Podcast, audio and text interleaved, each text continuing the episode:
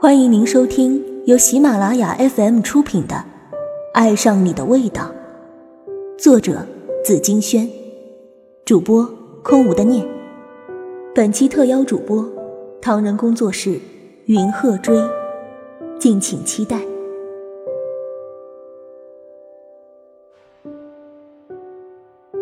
第十三集，再见青春。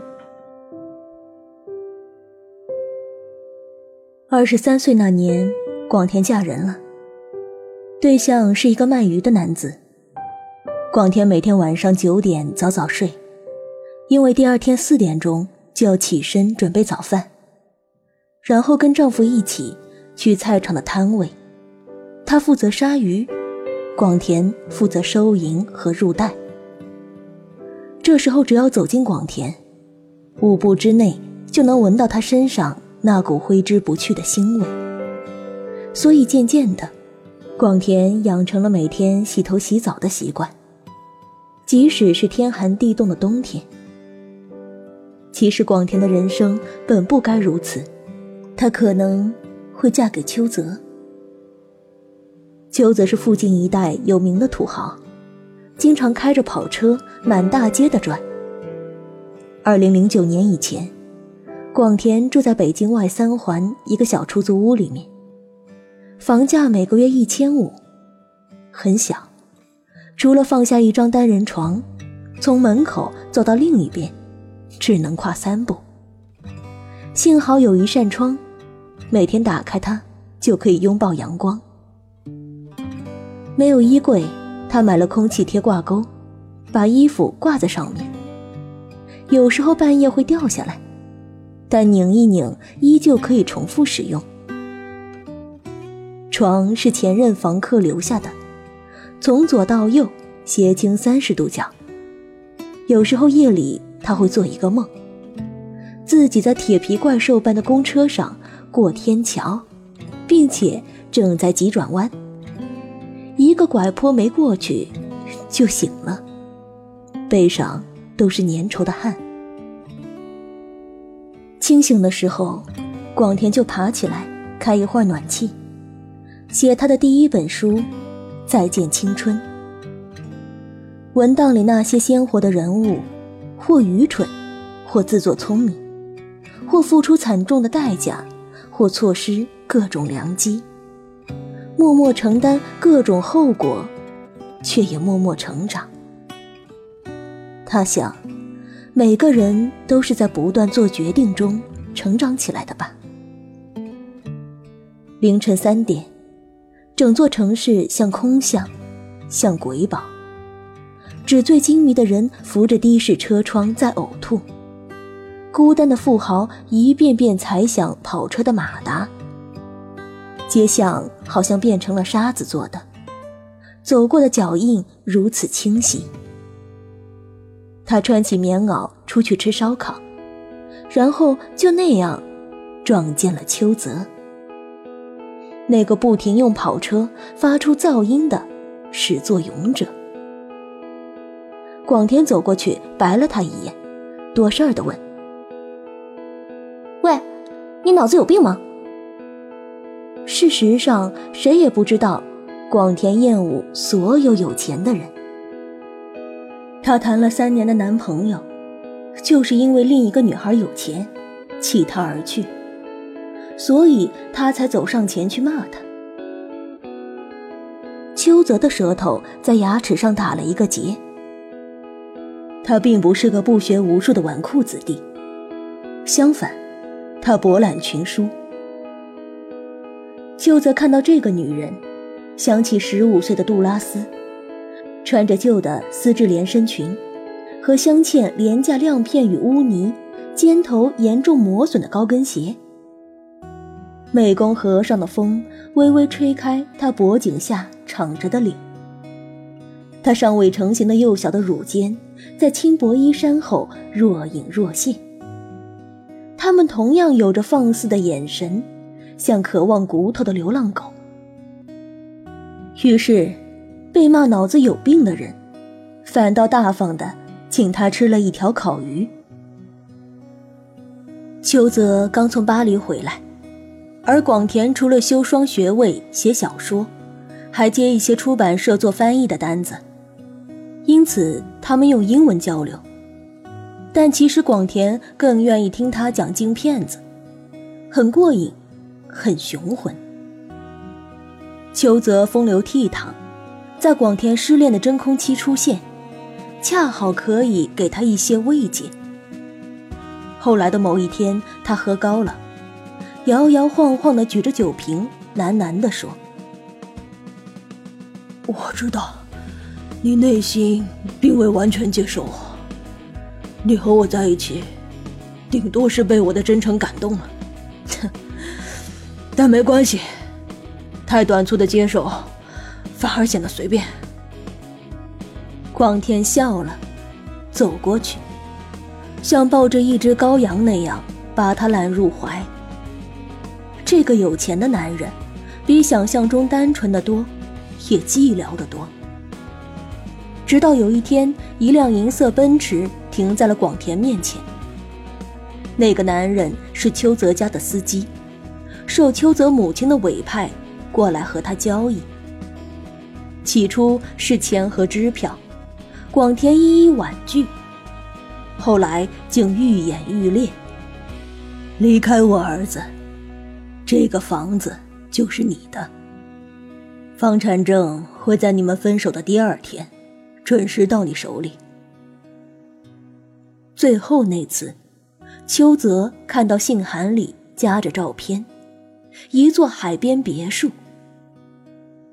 小的时候，他看小人书，总幻想着自己是公主，住在城堡里，等待王子的降临。长大以后，他去东城的雍和宫许愿，愿望只有一个，他要在京城有一个真正属于自己的家，不需要看房东脸色的落脚地。广田的思绪像热气球一样饱满，他受困于口袋般的日子二十二年，很想要看看更辽远的天空。如果有了这栋房子。他就可以羞辱一下为了名利背信弃义的那个人了，因为就在同一天，他听学妹说，前男友和富家女订婚了。广田这才发现，前男友为了钱离开自己的恨意还在，只是假装风轻云淡。他一直在寻找翻身之地。他还爱着他，因为如果不爱。就不会恨了，只剩下漠然。那一刻的广田站立不安，他像小时候第一次被母亲带去赶庙会那样，在汹涌人群中小心翼翼抓着母亲的一片衣角那样抓着那张信纸。他接受了这个交易。可是第二天，他收到的却只有秋泽的短信。他说。为了你，我一次次跟母亲争吵，我坚持你跟所有我和他见过的女孩子都不一样。他不信，想试探你。这是第七次，也是最后一关。挺过了，他就允许我们在一起。想不到，你却让我特别的失望。其实失望的又何止是他？当他把感情当做一份考题的时候。他已注定半途而废。那一天，豪赌惨败的广田失魂落魄的点了一大盘烤鱼，又加了双份的花椒。结账后，一个人躺在雪地里，又哭又笑，最后剧烈的吐了起来，好像要把肠胃都呕出来。直到有人背他回家，烧了三天三夜才有所好转。那个人，就是她现在的丈夫。他固定每晚给摊主送鱼，垂死的鱼，浇上辣酱等调味料，已经算得上烤鱼界最新鲜的一家店了。广田安分地过着每一天，不虚浮，不爱奢侈品，自己积攒着每一分钱，经常去雍和宫许保家人平安的愿。广田的内心像大河一样，不间断的更新。他觉得这是神明对他的惩罚。一切宛如一首老歌唱的那样。我始终带着你爱的微笑，一路上寻找或遗失的美好。不小心，当泪划过嘴角，就用你握过的手抹掉。再多的风景也从不停靠，只一心寻找我遗失的美好。有的人说不清是哪里好，但就是谁都替代不了。后来有了小孩，还不知男女。广田给那个小生命起了个中性化的名字，叫怀秋。可秋泽似乎有生之年都不会知道，第七次考验降临的时候，广田接到父亲被压死在家乡矿井里的噩耗，他连葬礼费用都无法凑成。秋泽，你孤独悲伤的日子，请你悄悄地念一念我的名字。并且知道，有人在思念你。在世间，你住在一个人的心里。这个故事告诉我们：一，沿途路过再盛大的风光，都不及家中为你而亮起的那盏最平凡的灯火。说白了，装修再美。不能让你遮风挡雨的，就不是家。他再优秀，不能陪你走到时间尽头的，就是路人甲。二，朱光潜在给青年的十二封信中提到，凡悲剧都生于两理想的冲突。世间有许多人站在歧路上，只徘徊顾虑，却不肯有所舍弃。便不能有所取。世间也有许多人，既走上这一条路，又恋恋不忘那一条路，结果也不免差误时光。比选择更让人揪心的，是选择过后注定面临的割舍。不过，既然是注定，那就勇敢的接受挑战，在孤注一掷后。好好享受你凭直觉相信的那个选项吧。做彼此的唯一，胜过朝秦暮楚的顾忌。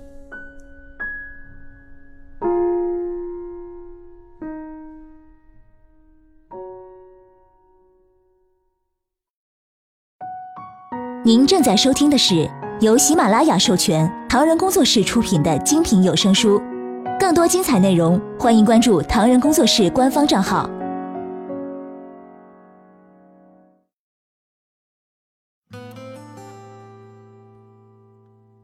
宛若烟云。十七是牌桌上的个中好手。幼年时候，父亲搓麻将时常带着他，后来耳濡目染，他自己也有如神来之手。每次确有气长城，都会喊上他：“哎，快来快来，某某某便秘了！哎，快来快来，某某某又胃疼了。”是的，十七是个肠胃科医生，调休的时间不多，百分之九十都荒废在了麻将里。以前无所谓啊，可现在他有了女朋友，这就有人管了。女友时常埋汰他，干脆就跟麻将上床算了。以后结婚生子也都靠他们。十七笑得乐不可支，怎么着，你还吃非生物的醋呢？这么一来，那个叫东环的女孩也就哑口无言了。后来，十七认识了一个叫阿兰的富婆。富婆在他下家，经常不碰他，让他摸牌。有时候赢了钱，阿兰又会在散场之后偷偷的塞过来还给他。哎，这可不行，牌桌上就必须六亲不认。哎呦，你们年轻人赚钱不容易，别以为我不知道。每天你都挤公交车上下班，省吃俭用的输了怪可惜的。我就赢了这么点钱也没啥意思，但这钱啊，对你以后办好事意义重大呢。就这么着，十七对阿兰渐渐有了好感，也渐渐的熟络起来。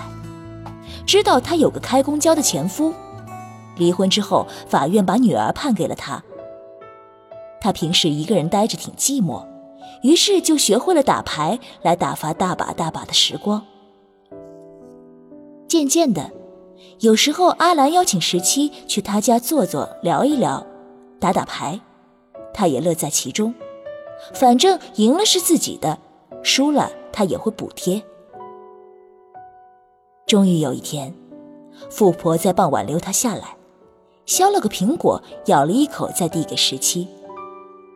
十七看着上面的口红印子，不知道是该接还是该拒绝。这时，就听见阿兰沮丧地说：“怎么，你嫌弃我呀？”当然不是了。十七接过那个苹果来，大大方方的吃掉了。他也不傻，当然明白这暧昧的暗示。可他原本就是个调情高手，不然高贵冷艳的东环也不会败在他手里。于是他就说了一句：“ 这是我长这么大以来吃过的最甜美的苹果了。”几杯红酒穿肠过。阿兰解开他胸前的扣子，将自己的脸贴了上去，一边轻语呢喃道：“给他发个信息，说你今晚不回家吃饭了。”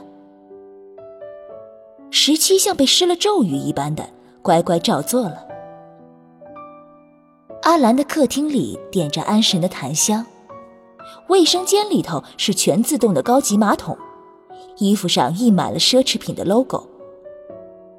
十七的心中忽然冒出了一种侥幸的想法：如果自己肯跟阿兰好，只消他心情好的时候给点好处，他和东环是不是就可以少奋斗个几十年了？当时他就那么想了，后来他也就那么做了。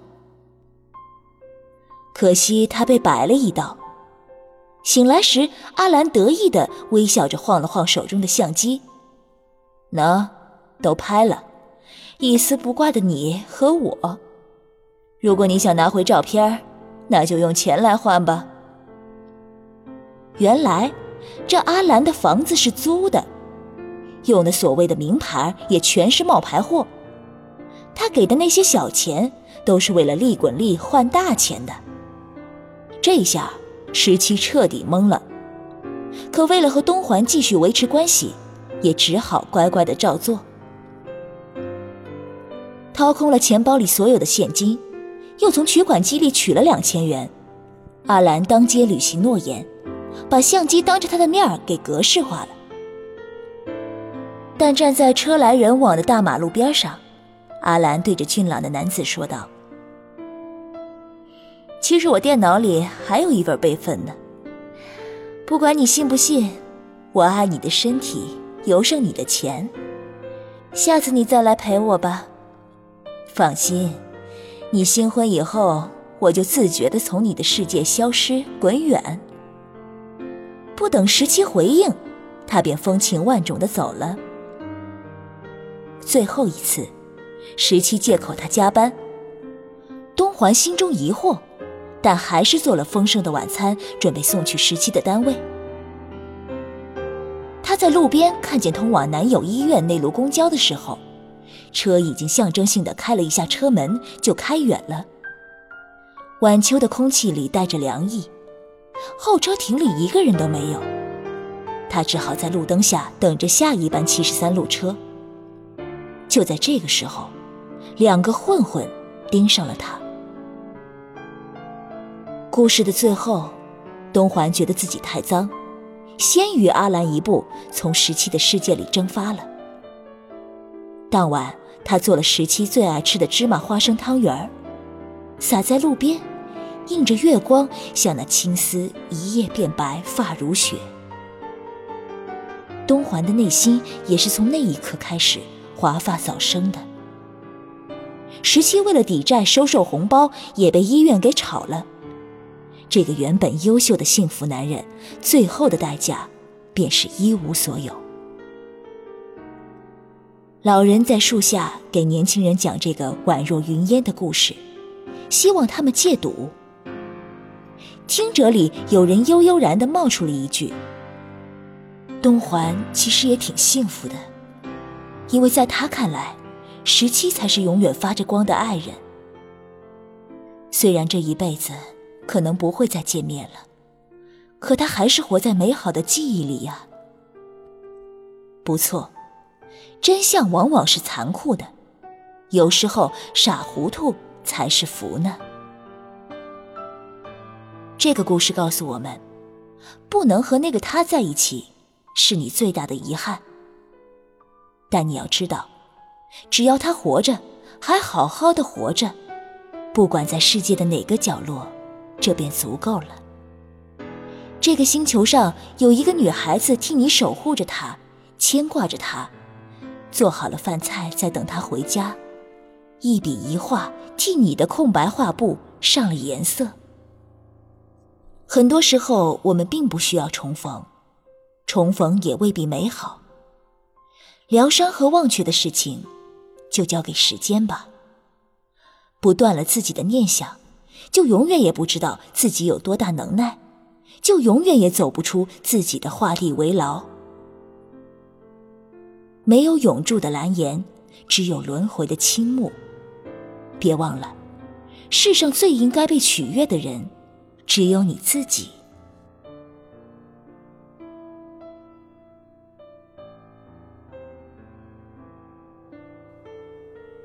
听众朋友们，本集播讲完毕，感谢您的收听，我是主播云鹤追，我们下期再见。